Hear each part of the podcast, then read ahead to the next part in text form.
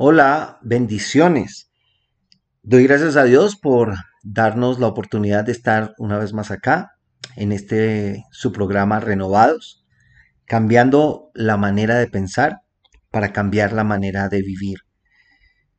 Y doy gracias a Dios también porque hoy podemos continuar con un tema que iniciamos en el programa anterior sobre lo que es quebrantando las ataduras de la vergüenza. Y doy gracias a Dios porque eh, hace muchos años eh, Dios puso este material y este tema en, en, mi vida, en mis manos, y durante años hemos podido bendecir y ayudar a muchas personas y aún a muchos psicólogos. Puede sonar raro, pero es una realidad. Cuando trabajamos psicología pastoral, Dios nos ha dado la oportunidad de trabajar con psicólogos y, apoyarlos, ayudarlos, restaurar sus vidas en el nombre de Jesús. Y mm, este tema de quebrantando las ataduras de la vergüenza ha sido una bendición para muchísima gente, aún para los psicólogos, para para médicos, para muchas personas en diferentes profesiones que tratan con, con las personas, con la gente, con, con la psicología humana. Y bueno, ha sido una bendición y sé que seguirá siendo una bendición. Doy gracias a Dios porque cuando recibí este material eh, hace años, eh, lo recibí en un momento en que estaba pasando por una situación muy difícil, muy complicada, y mi hogar, el ministerio, todo estaba pendiendo de un hilo. Pero me di cuenta a causa de esto que, que realmente Dios no me culpaba, que el único que me culpaba era yo, que habían muchas cosas que venían a mi vida por conceptos tradicionales, por conceptos religiosos, familiares, en fin, muchas cosas, pero doy gracias al Señor que Él me hizo un sinvergüenza.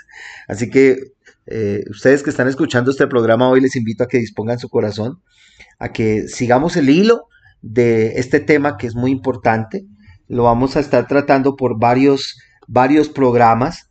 Sé que va a ser de muchísima bendición y le invito a que comparta desde ya, comparta el link para que otros escuchen eh, esto y sean de bendición, eh, estas palabras y este mensaje sea de bendición así como ha sido de bendición para tu vida, sea de bendición para otros. Hablamos de lo que era la vergüenza, dónde se originó la vergüenza, y vimos que se originó en Adán y Eva, aun cuando la escritura dice que, que ellos eh, estaban desnudos y no les importaba caminar desnudos, no sentían vergüenza, pero después de que fueron desobedientes y fueron engañados, eh, ellos sintieron vergüenza y esa vergüenza los llevó a esconderse del Señor, a cubrirse, eh, a, tapar o a querer tapar el error que habían cometido. Hoy tocaremos algo que se llama la espiral de la vergüenza. Y realmente uno cuando deja que la vergüenza avance, se siente en una o como una espiral. Tal vez tú te has sentido como una espiral. No sé si conoces qué es una espiral, ¿sí? Es como una especie de resorte, por decirlo así. Quiero que lo imagines, como una especie de resorte. Eh, así es la espiral. ¿Sí? Entonces, para, hacerme entender, quiero darle este ejemplo. Y muchas veces nos hemos sentido así, ¿sí? Eh, que a veces eh, no tenemos estabilidad. Eso hace la vergüenza. Y se llama hoy, hoy trataremos eso, lo que es la espiral de la vergüenza. Amén. Ahora, cuando vemos que la vergüenza se origina en el jardín del Edén, ¿sí? Esto ha caído en espiral a través de los siglos como un avión descontrolado en medio de un poderoso viento. Sus continuas revoluciones generan una, una eh, incontrolable reacción del avión, ¿cierto? Y esto nos sucede a nosotros muchas veces. Asimismo, nos sentimos incontrolados y eh, sin control, perdón, y sentimos que estamos como descendiendo en picada, dando vueltas, ¿sí? Y mm, generan estas reacciones basadas en la vergüenza, que son despertadas por muchas cosas. Y seguramente cuando yo esté hoy comentando esto y esté compartiendo esto, varias cosas importantes aquí, varios puntos importantes, vas a estar recordando. Si estás ahí escuchando este mensaje, tal vez vas a recordar cosas y eso es necesario que pase y, y, si eso sucede, gloria a Dios porque es el mismo Señor a través del Espíritu Santo, a través de estas palabras, empezando a sacar cosas que tal vez están allí guardadas y de las cuales el Señor te quiere librar. Eh, estas reacciones basadas en la vergüenza son despertadas por palabras, sonidos, sentimientos y aún por olores y sabores. Dice un psicólogo, la percepción sensorial es nuestra primera y más inmediata manera de conocer. Cada pensamiento que pensamos fue primeramente recibido, visto, escuchado, probado u olido. Cuando la vergüenza se internaliza, estas imágenes despiertas, perdón, despiertan y envían a la persona basada en vergüenza a la misma espiral. Una palabra, un olor, la letra de una canción, aún otras imágenes sensoriales desatan la misma vergüenza asociada con las memorias dolorosas, situaciones del pasado complicadas, resultando en una espiral descendente de pensamientos basados en vergüenza y sus reacciones. Pensamientos basados en vergüenza. ¿Cuándo viene esto? ¿Cuándo puede llegar esto a la vida de uno? Cuando la vergüenza establece un control de la vida de la persona. Cuando la vergüenza establece un control de tu vida, te programa internamente, y escucha bien esto que te voy a decir, para pensar en términos de pensamientos basados en vergüenza.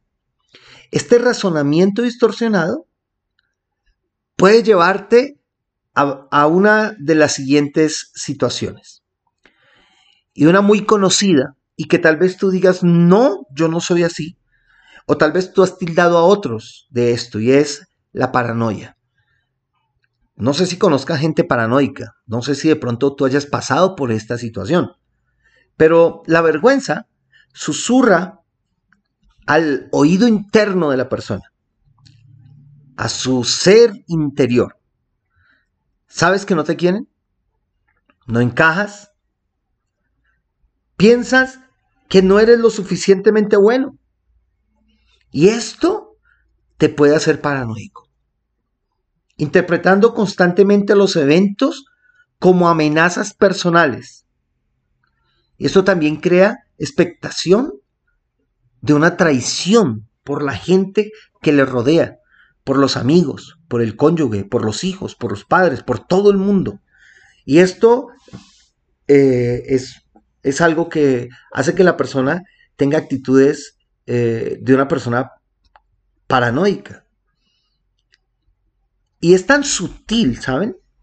Que una persona puede tener reacciones de paranoia, pero hoy día el mundo lo ve muy normal. Y las mismas personas dicen, yo no tengo paranoia, pero realmente está tratando con esta situación.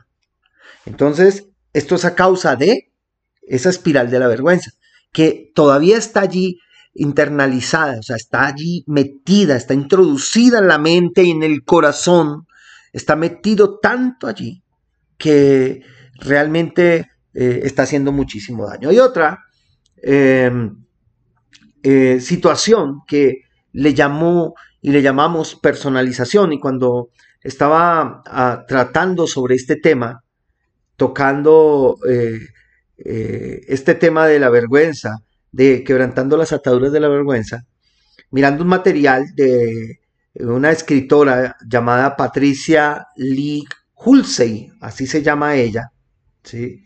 y esta mujer escribía algo interesante.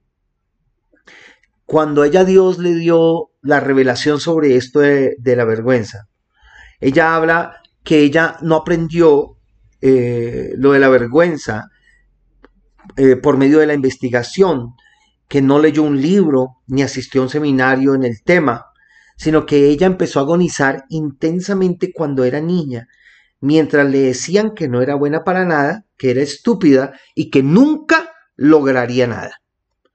Y cuenta que en su conversión a Jesucristo, ¿sí? ella entendió que en ese momento de convertirse al Señor, los pecados eh, fueron perdonados, que Jesús murió por sus pecados de años, ¿sí? Y después de un tiempo caminando con el Señor, entendió ella, dice, eh, que ella se dio cuenta que Jesús también murió por su vergüenza. Y muchas veces, aunque sabemos que Jesús murió por todo, solamente nos centramos en el plan de salvación eterna y no nos damos cuenta que Jesús murió por todas las áreas, por todas las situaciones, por todo lo malo que tuvimos que pasar, que hemos tenido que pasar. Y Jesús murió para quitar tu paranoia y para quitar algo que, que, estamos hablando que es la personalización. ¿Sí? ¿Qué es la personalización? Las personas basadas en vergüenza también relacionan todo a ellos. A ver, meditan esto. ¿Tú eres así o alguien es así? Que conozcas. Por ejemplo, cuando el esposo dice que está cansado, la vergüenza le dice a la esposa, está cansado de ti. O viceversa. Cuando la esposa dice está cansada, el hombre dice, está cansada de mí. Y lo digo porque en su momento yo lo hice, a mí me pasó. En su momento mi esposa decía, estoy cansada, eh, no me molestes. Eh, y yo decía, sí, ya se cansó de mí. Y, y, sentí eso en su momento. Y Dios tuvo que entrar a tratar eso en mi vida hace muchos años y gloria a Dios por, por eso. Ahora, eso es un problema. La vergüenza causa que te compares con otros y cuando no das el grado, genera mayor vergüenza. Quiero que pienses en eso hoy. Amén otra cosa, otra situación que podemos ver en la espiral de la vergüenza es la generalización. La vergüenza distorsiona tu mente. Un error significa, nunca aprenderé a hacer esto. Generalizan todo. Esta generalización lleva a las personas a declarar como, ¿por qué nunca hago nada bien? Nadie se preocupa por mí. Esto resulta en un pensamiento, esto, aquello, de inestabilidad, mm, sí, no, tal vez, de pronto, pero a la postre, si nada funciona, termina diciendo siempre, eres malo, para nada eres bueno, eres totalmente inestable. Si no eres brillante, entonces eres estúpido. No hay lugar intermedio. Las palabras como todos, cada uno, nada, siempre, señalan esta generalización basada en la vergüenza. Y la mentalidad basada en la vergüenza ve un simple error, por más pequeño que sea, como una ofensa capital, como algo grandísimo. Tremendo eso. ¿Sí? Hay un profesor que se llama Lewis Smides, así se llama, y escribe algo al respecto. Principal, principalmente porque tempranamente solo se les permitía conocer sus fallas. Nada bueno, verdadero o bonito sobre ellos valía la pena notar. Ninguna mancha era lo suficientemente pequeña para ignorar. La menor de sus debilidades pesaba más que la más grande de sus fortalezas. Es una realidad. Cuando hay generalización, la espiral de la vergüenza, esa vergüenza, empieza a colocar ese pie gigante sobre la mente de la persona y empieza a oprimirle tanto que le va a hacer sentir siempre extremadamente lo peor. Hay otra que eh, mirando eh, este tema de la vergüenza, encontramos que se llama nacionalización, un punto muy importante en la espiral de la vergüenza. Una persona basada en vergüenza constantemente eh, racionaliza su comportamiento. Se excusan, explican y justifican todo para no tratar con su vergüenza.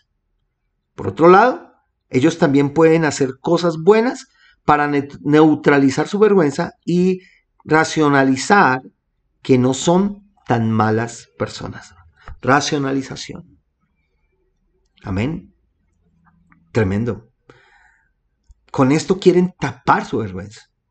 Entonces encontramos a muchos que entre comillas han tenido éxito y con ese éxito queriendo tapar esa vergüenza. Estaba mirando allí en, un restaurante que estaba mirando en uno de los canales de deportes estaban los de la UFC y empezaba a mirar un combate que había.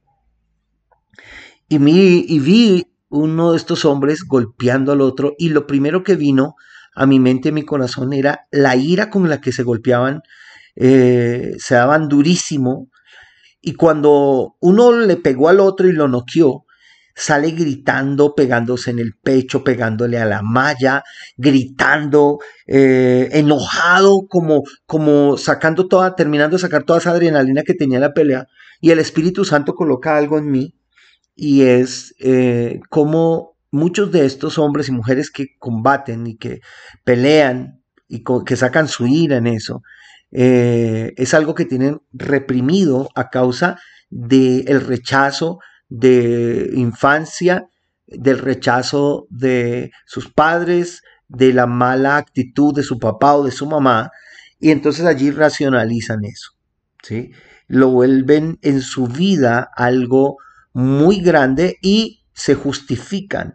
Y entonces lo hace algo como, como, ¿cómo lo digo? Como, como si fuera una, eh, como si se adquiriera la nacionalidad, espero hacerme entender con esto, eh, por ejemplo, que el colombiano adquiere la nacionalidad de Estados Unidos y empieza ya a dejar de una u otra forma sus costumbres colombianas y empieza a adquirir sus costumbres americanas a sí mismo. Una persona que eh, justifica sus acciones de ira y de rabia y se justifica diciendo yo soy así o yo soy fuerte para esto, es querer cubrir ¿sí? lo que antes era. Y le da vergüenza lo que antes era o lo que le sucedió, pero de una u otra forma quiere sacar a flote eso siendo de otra eh, nacionalidad. Espero hacerme entender. Amén. O sea, muchos de los que adquieren una nacionalidad en otro país, que se van de su país para otro país, adquirir una nacionalidad, muchos, muchos, no hablo de todos, pero sí muchos, terminan a la postre rechazando muchas de sus crianzas, muchas de sus formaciones, muchas de sus, de sus actividades y adoptan esa otra nacionalidad de donde realmente nunca fueron ni nacieron, solo adquirieron eso y tapan con un documento lo que anteriormente era. Y, eso eh, racionaliza, o sea, hace que la razón le lleve a decir, estás mejor aquí que allá, pero nunca va a estar feliz con su antigua manera de vivir porque sufrió muchísimo. Espero hacerme entender, espero que el Espíritu Santo le direccione en eso. Hay otra que encontramos, es la represión. Otro intento de tratar con la vergüenza es reprimir o negar incidentes que la producen. El rey David aprendió que esto no funciona bien. Él dijo, Salmos 32, 3 y 4, vamos a leer. Mientras callé mi pecado, mi cuerpo se consumió con mi gemir durante todo el día, porque día y noche tu mano pesaba sobre mí, mi vitalidad se desvanecía con el calor del verano. La negación trata con el sumergimiento de terribles secretos. Por ejemplo, una madre sabe que su esposo abusa de su hija, pero elige no saber. Lo que hace es tan vergonzoso que ella se miente a sí misma, niega que está mintiendo, todo para escapar de la vergüenza, del horror de lo que está pasando dentro de su amada familia. Represión. Otro punto que vemos aquí en la espiral de la vergüenza es la condenación.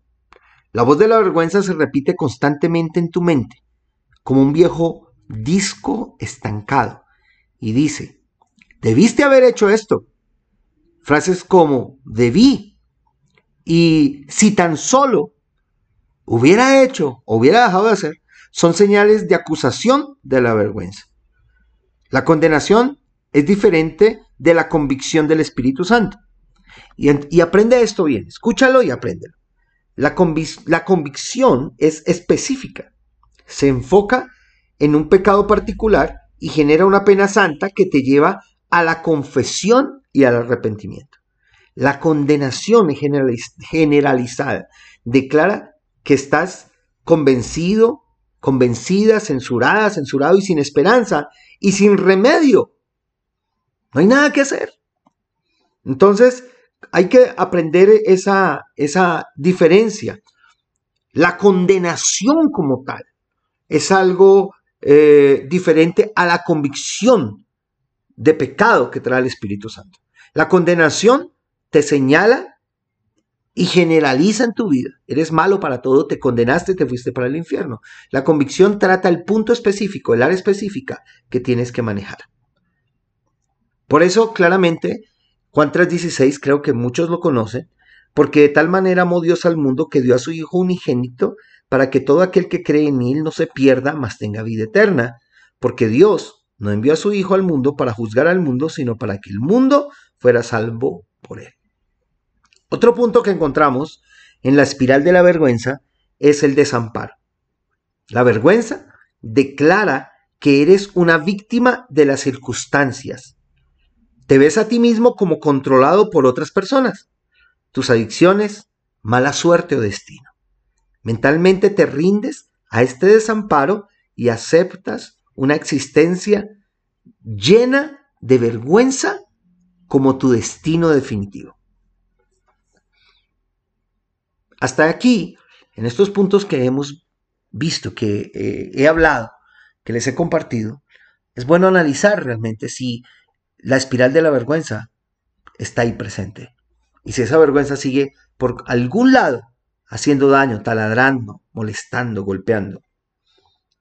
Una conciencia basada en la vergüenza es una conciencia que realmente está totalmente eh, discúlpenme, loca, está totalmente eh, disvariada, está, está mal.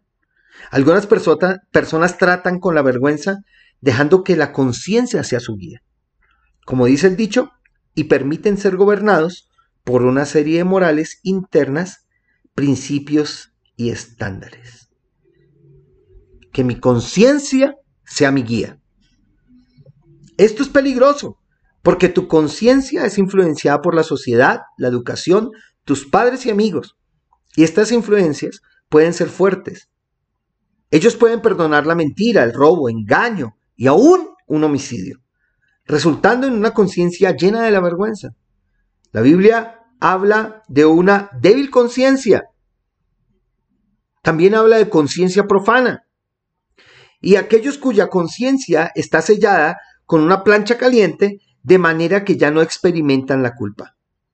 La fuerza de la sociedad, el entrenamiento, los padres y compañeros también pueden crear una conciencia basada en vergüenza, al reforzar constantemente que eres una mala persona. No puedes confiar en una conciencia no regenerada. Y no puedes permitir que ésta sea tu guía, porque se alimenta de tu ambiente y de las experiencias en lugar de alimentarse del Espíritu Santo.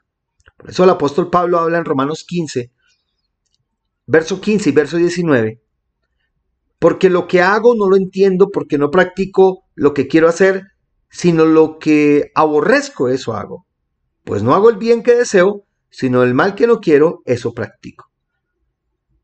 Y aquí la solución es tener algo claro, que solo por medio de la sangre de Jesús, puede ser absuelta una conciencia llena de vergüenza. Por eso el escritor a los Hebreos, en el capítulo 10, verso 22, dice, acerquémonos con corazón sincero, en plena certidumbre de fe, teniendo nuestro corazón purificado de mala conciencia y nuestro cuerpo lavado con agua pura. Tremendo. Wow. ¿Sabes? Hay mucho que aprender de esto. Hay mucho que, que conocer al respecto de la vergüenza y del daño que la vergüenza le hace a un ser humano. Es una estrategia de Satanás y es una de las estrategias más fuertes que existen hoy día y que desafortunadamente, tristemente, en muchos lugares, en muchas comunidades cristianas, en muchas familias cristianas, no se trabaja con esto. Muchas veces se ministra liberación, se hacen grandes oraciones, pero no se trabaja con la raíz. Y como nos enseña la escritura, sobre la raíz de amargura que contamina a muchos. Eh, esto viene a causa de que puede haber vergüenza a causa de una trampa puesta por Satanás. En el próximo programa seguiremos tocando puntos específicos sobre lo que hace la espiral de la vergüenza en la vida de cada persona. Muchas gracias por estar hoy escuchándonos, por estar compartiendo con nosotros este programa Renovados. Y recuerda, si cambias tu manera de pensar, cambia tu manera de vivir. No olvides que si empiezas a entregar esa vergüenza al Señor, el Señor sana, restaura y te hace libre de todo esto. Un fuerte abrazo, mil bendiciones. Te bendigo con toda bendición en el nombre de Jesús. A ti que estás escuchando hoy este programa, renovados, cambiando la manera de pensar para cambiar la manera de vivir.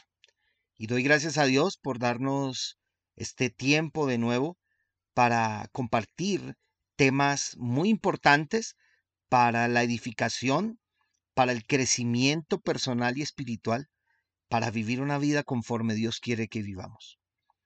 Doy gracias a Dios también por tu vida que estás escuchando en este momento y pido que el Señor a través del Espíritu Santo te hable, tome el control, te guíe, te restaure, te sane y que aprendas mucho de lo que Dios eh, tiene preparado para ti, de lo que, lo que el Señor y lo que el eterno Señor eh, quiere que cada uno de sus hijos vivamos. Continuamos con el tema de la vergüenza y hoy quiero hablar sobre el poder de la vergüenza. Hoy quiero compartir contigo este tema muy importante. Ya en los diferentes programas eh, que hemos trabajado el tema de la vergüenza, hemos examinado lo que es la definición de vergüenza, su origen. Hemos hablado, eh, hasta la semana pasada hablábamos el programa pasado hablábamos de la espiral en descenso eh, del pensamiento basado en la vergüenza y las respuestas dadas por esto. Ahora vamos a examinar, y creo que con esto ya estamos listos para examinar el tremendo poder que esta emoción negativa de vergüenza tiene sobre nuestras vidas. Ya he hablado anteriormente que la vergüenza nos afecta a todos. Hay gente que dirá no, a mí no me afecta la vergüenza, yo no tengo vergüenza, pero, pero sería bueno entrar a analizar un poquito a ver si de pronto tiene algo de vergüenza. Y mm, eh, esto motiva el perfeccionismo. Acuérdense que hablamos que da fuerza al agresor, encierra al aislado en una separación emocional. Las personas tratan de muchas formas eh, escapar de esta vergüenza. Pero el pensamiento basado en la vergüenza y sus reacciones son como una cubierta de curitas. No sé si sepas qué es una cura. Una cura es una bendita que se coloca en una raspadura, en una cortada. ¿Ok? Eh, hablamos que las reacciones de la vergüenza son como una cubierta de curitas, muchas curitas sobre una herida infectada. y las cubiertas pues no tienen el poder sanador y si la herida no es tratada, la gangrena se reproducirá y esparcirá su veneno en todo el sistema. Entonces, em, cuando miramos esta situación de la vergüenza, es obligatorio, realmente lo veo desde este punto de vista, que es una obligación tratar con la vergüenza para quitar todo argumento que pueda haber en contra de nosotros. Y vamos a trabajar varios puntos eh, de lo que hace la vergüenza y lo que es el poder de la vergüenza.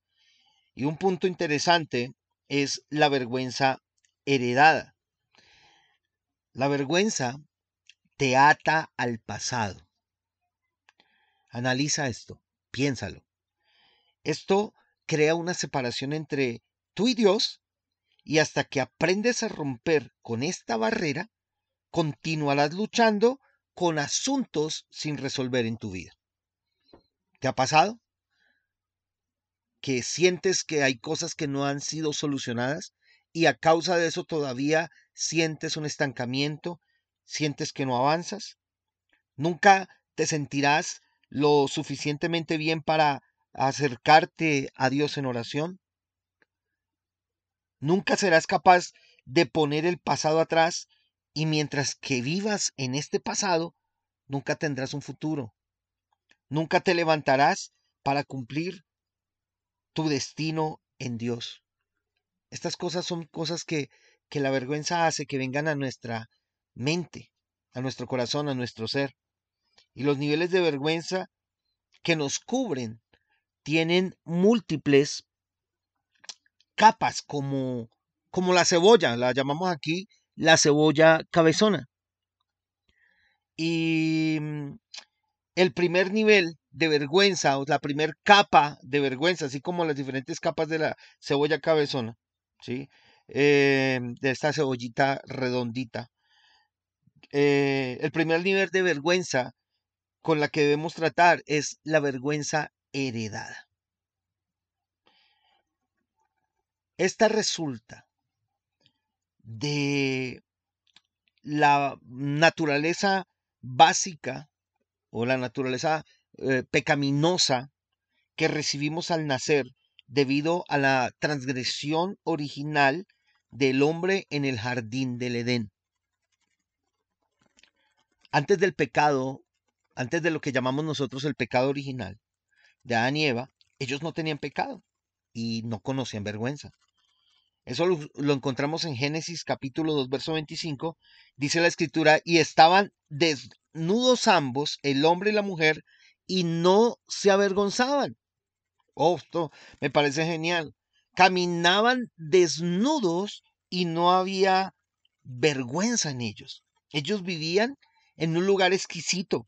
Adán y Eva tenían el permiso de Dios de comer de todo, excepto del, del árbol del conocimiento del bien y del mal. A este ambiente entró la serpiente, Satanás, quien les lanzó un reto. Y si miramos este reto, lo encontramos en Génesis capítulo 3, del verso 1 al 3. Dice, y la serpiente era más astuta que cualquiera de los animales del campo que el Señor Dios había hecho. Tremendo, ¿no?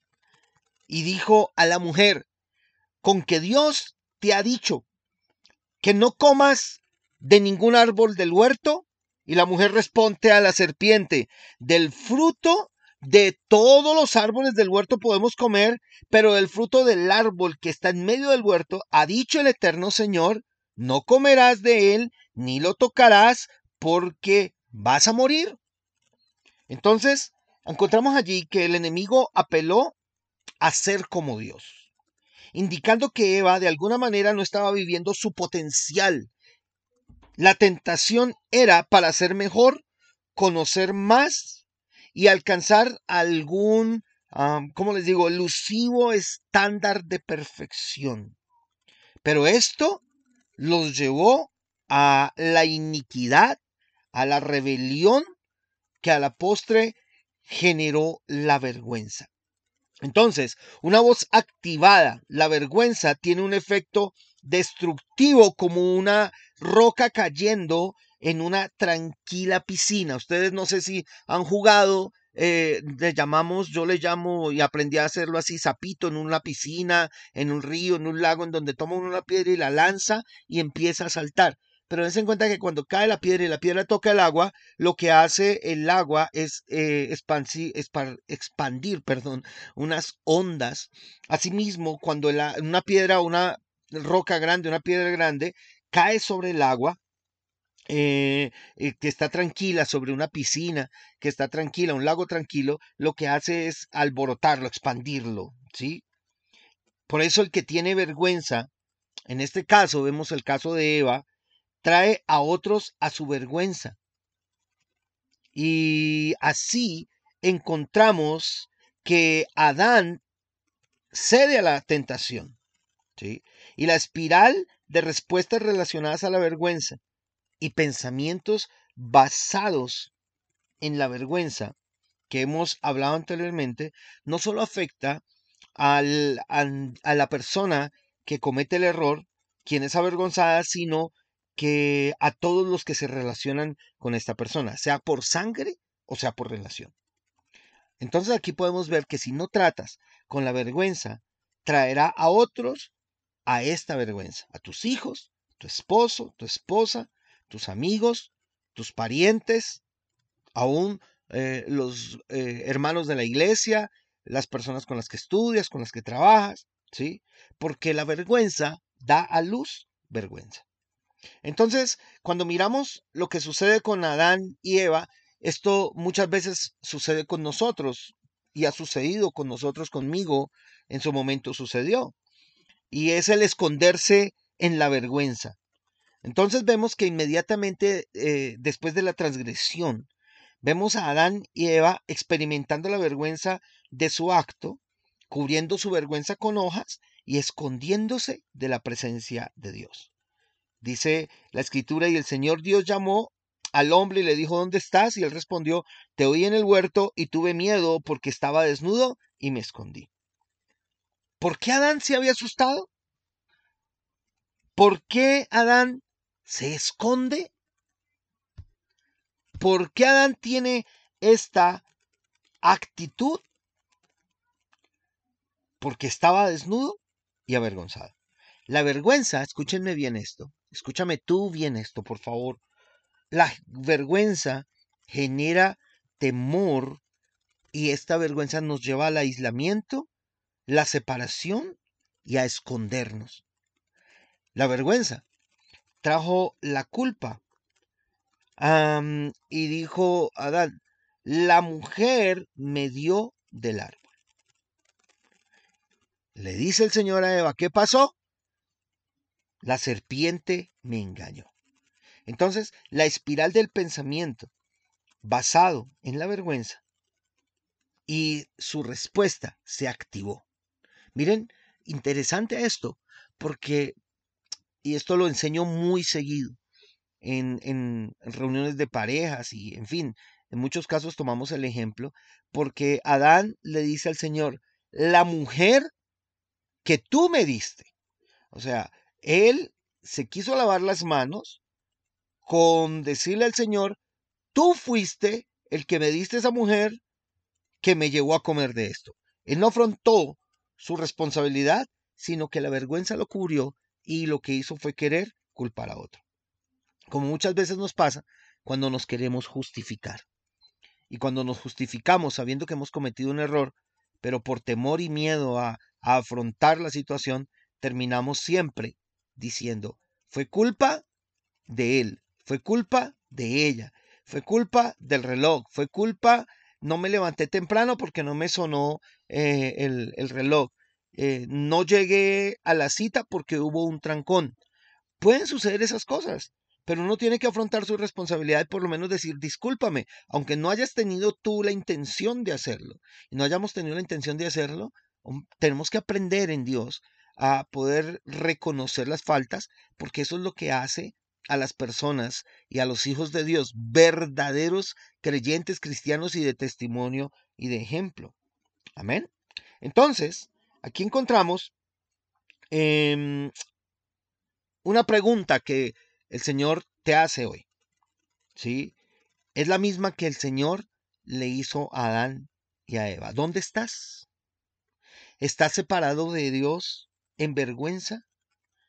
¿Con miedo y en humillación?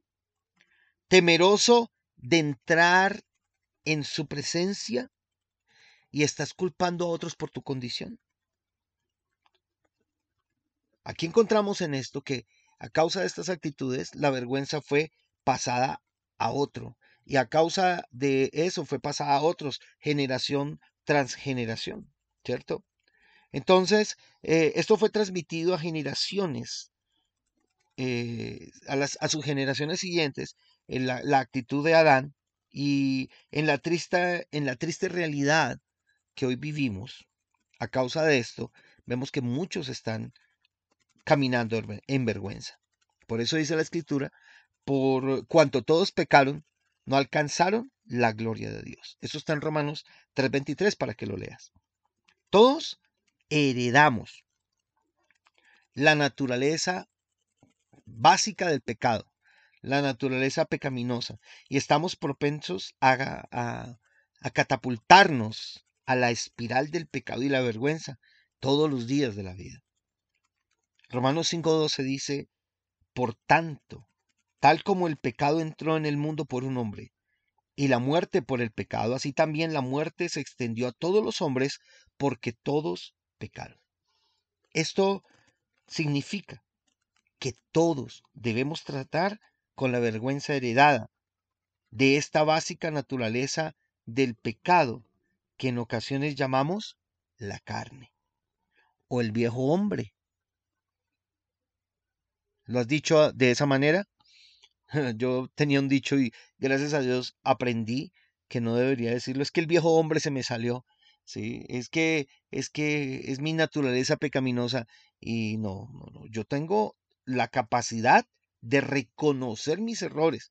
Si, de mi, si en mi debilidad yo prevalecí, caí y avancé, tengo la capacidad de reconocer que fallé en mi debilidad, pero que tengo un Dios grande que me levanta con amor y misericordia al yo reconocer mi error, arrepentirme pedir perdón, y Él me va a ayudar día a día a no cometer más esos errores y a ser restaurado y sano de todo lo que em, me está haciendo daño. Entonces la carne nos lleva a cometer actos pecaminosos que generan más vergüenza. Pablo, entendiendo esto, eh, eh, es, esta situación en su propia vida, dice, porque yo sé que en mí, es decir, en mi carne, no habita nada bueno, porque el querer está presente en mí, pero el hacer el bien no lo está. Pues no hago el bien que deseo, sino que el mal que no quiero, esto es lo que termino practicando. Pablo qué dice acá, ¿sí? Que el pecado que estaba en él lo mantenía atado. Eso está en Romanos capítulo 7, verso 20, para que eh, puedas entender que, el superapóstol Pablo también pasó por, la que tú, por las que tú y yo hemos pasado.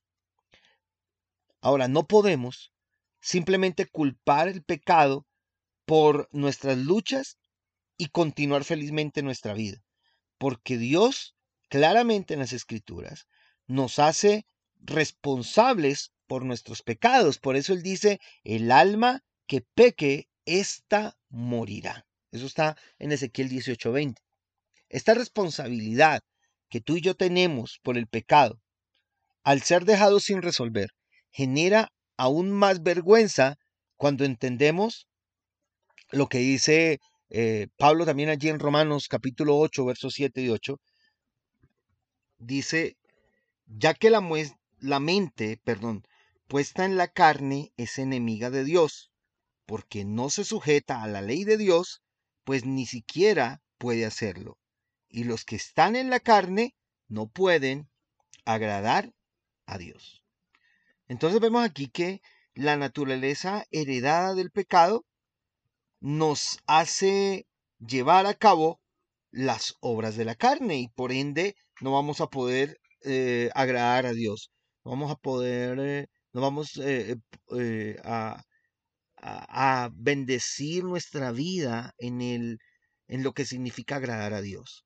Cuando tú agradas a Dios, estás bendiciendo tu vida. Entonces no vas a poder agradar a Dios si permites que esas obras sigan, esas obras negativas, esas obras que te eh, llevan a fallar a causa de esa vergüenza, aún esa vergüenza heredada, pues no vas a poder ver lo que realmente quieras ver en tu vida. Por eso Pablo también escribe en Gálatas capítulo 5, verso 19 al 21, ahora bien las obras de la carne son evidentes, las cuales son inmoralidad, impureza, sensualidad, idolatría, hechicería, enemistades, pleitos, celos, enojos, rivalidades, disensiones, sectarismos, envidias, borracheras, orgías y cosas semejantes a estas, contra las cuales les advierto, como ya antes se los he dicho, que los que practican estas cosas no heredarán el reino de Dios. Entonces, los pecados emanan de la naturaleza pecaminosa heredada. Cada una genera más vergüenza y continúa el ciclo. Esto parece ser un, un dilema imposible, ¿sí? Eh, porque el deseo de la carne está en contra del espíritu y el espíritu en contra de la carne. Pues estos se oponen el uno al otro de manera que no pueden hacer lo que realmente quisieran hacer. ¿Sí? Eso también lo dice Pablo en Gálatas 5, 17. Entonces, vemos que la descripción del apóstol Pablo de esta naturaleza pecaminosa en Romanos presenta una eh, poderosa fuerza negativa. Y es evidente que cuando Pablo escribe allí eh, el capítulo 7 de Romanos, él está, eh, él está testificando de su experiencia personal, em, porque allí podemos encontrar el repetido uso de la palabra yo, hablando de una declaración basada en la vergüenza, porque yo sé que en mí, dice él, es decir, en mi carne, no habita nada, bueno, nada, bueno. Entonces Pablo dice, miserable de mí. Él exclama esto y dice, eh, pobre de mí, desdichado, miserable. Y esta palabra miserable denota la lucha eh, exhaustiva en la que el apóstol Pablo se encontraba. Él se dio cuenta que a pesar de que la culpa mora en la corrupción de esta naturaleza carnal pecaminosa, esto no es excusa para la culpa y la vergüenza del pecado. Por eso Pablo allí dice también, ¿quién me libertará de este cuerpo de muerte? Tal vez estás haciendo declaraciones similares basadas en la vergüenza. Por ejemplo, puedes estar diciendo, Parece que yo nunca voy a cambiar. Siempre he sido así. Soy un miserable. Soy una persona mala. Tal vez como Pablo, estás diciendo, ¿quién podrá librarme? ¿Cómo puedo ser libre de la vergüenza que por años he llevado? Y aquí podemos decir, ¿qué pasó, Pablo? El superapóstol Pablo, ¿qué le sucedió? La mayor parte de Romanos 7, para mí yo creo que Pablo nunca escribió nada con mentira, él escribió todo bien, pero, pero Romanos 7 fue la parte más sincera y más eh, eh, humana posible, por decirlo así, espero hacerme entender, ¿sí? En donde pinta una imagen triste de lo que él estaba viviendo. Pero encontramos que ya en Romanos 8, ¿sí? Hace una exclamación una exclamación poderosísima diciendo en Romanos 8.1, por consiguiente, no hay ahora condenación para los que están en Cristo Jesús, los que no andan conforme a la carne, sino conforme al Espíritu. Dice un escritor que trabaja en psicología, Matthew Henry, em, cuando habla de esto, dice, eh, escribe esto. Él no dice, no hay acusación, porque sí la hay, pero la acusación es echada afuera y el veredicto aplastado. Él no dice, no hay nada que merezca condenación, porque lo hay, pero él dice, no hay ninguna condenación contra él.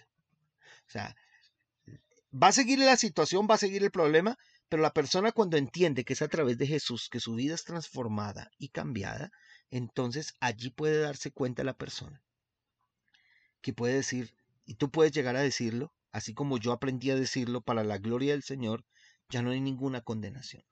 Y como algún día en un sueño eh, el Señor habló y en el sueño el Señor mostraba que yo estaba en un tribunal y muchos me estaban señalando y juzgando y condenando por acciones que cometí, por muchas otras cosas que no cometí, pero me estaban juzgando y yo estaba agachado en el tribunal y estaba triste y, se levanta el juez, un juez, un hombre anciano, barba blanca, larga, cabello largo, y se acerca a mí donde estoy y me dice, levántate y defiéndete. Y cuando en la mañana entendí ese sueño, entendí lo que el Espíritu Santo me dijo. No dejes que te condenen porque yo no te estoy condenando. Y tal vez esta, esta palabra es para alguien, esta palabra es para ti hoy. No dejes que te condenen porque el Señor no te condena. No te condenes tú mismo tampoco, ¿sí? Y cuando miras Romanos 8.1 y ves todo el capítulo de Romanos, eh, Pablo concluye con la declaración, ¿sí? Que no hay nada que lo pueda separar del amor de Dios. En el verso 38 y 39 dice, porque estoy convencido de que ni la muerte, ni la vida, ni ángeles, ni principados, ni, ni lo presente, ni lo que ha de venir, ni los poderes, ni lo alto, ni lo profundo, ni ninguna otra cosa creada nos podrá separar del amor de Dios que es en Cristo Jesús, Señor nuestro. Aquí vemos que Pablo proclama que no hay profundidad de desgracia, no hay vergüenza en esta vida o en la que ha de venir, ni persona o poder que pueda separarte de Dios. ¿Cómo es posible que Pablo pueda declarar, ya no hay condenación, no hay separación de Dios? ¿No es este el mismo? Cuando tú lo leas te vas a dar cuenta.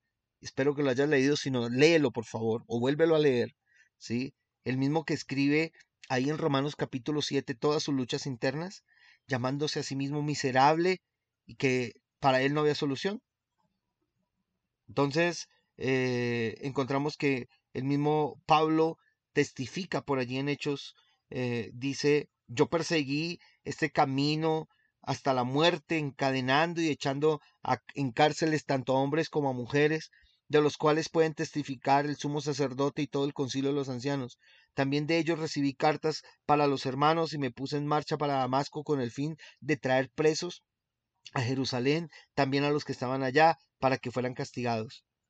Y cuando se derramaba sangre de tu testigo Esteban, allí estaba también yo dando mi aprobación y cuidando los mantos de los que estaba de los que lo estaban matando.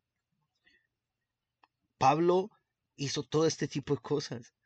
Pablo se sentía mal, pero llegó un momento y dijo, ya no hay condenación, ¿sí? Por allí en Hechos 23 dice eh, Pablo, y está escrito allí, hermanos, hasta este día yo he vivido delante de Dios con una conciencia perfectamente limpia. ¿Cómo Pablo va a llegar a decir eso? ¿Sí? Entonces, ¿sí? ¿Qué podemos decir? ¿Qué pasa con todas esas personas que pusiste en prisión? ¿Estabas allí y no hiciste nada cuando estaban matando a Esteban? Consentiste su muerte, ¿cómo puedes decir que tienes buena conciencia delante de Dios? Pues Pablo recuerda los hechos de su pecado, pero los sentimientos de vergüenza se han ido. ¿Qué hizo la diferencia entre Romanos capítulo 7 y las declaraciones que él escribe en Romanos 8? ¿Qué ocurrió que llevó a este hombre a decir estas cosas buenas? Admitió sus pecados, reconoció su falta, ¿sí? Y entendió que era el Señor el que lo había librado. Como Pablo venció la vergüenza, así lo puedes hacer tú, ¿sí?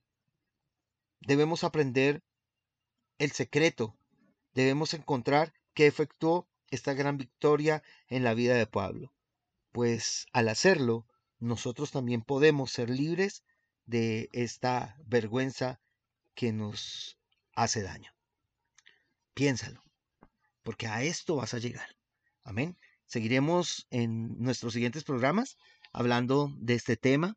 Doy gloria a Dios por sus vidas y gracias por estar con nosotros en este su programa Renovados, cambiando la manera de pensar para cambiar la manera de vivir.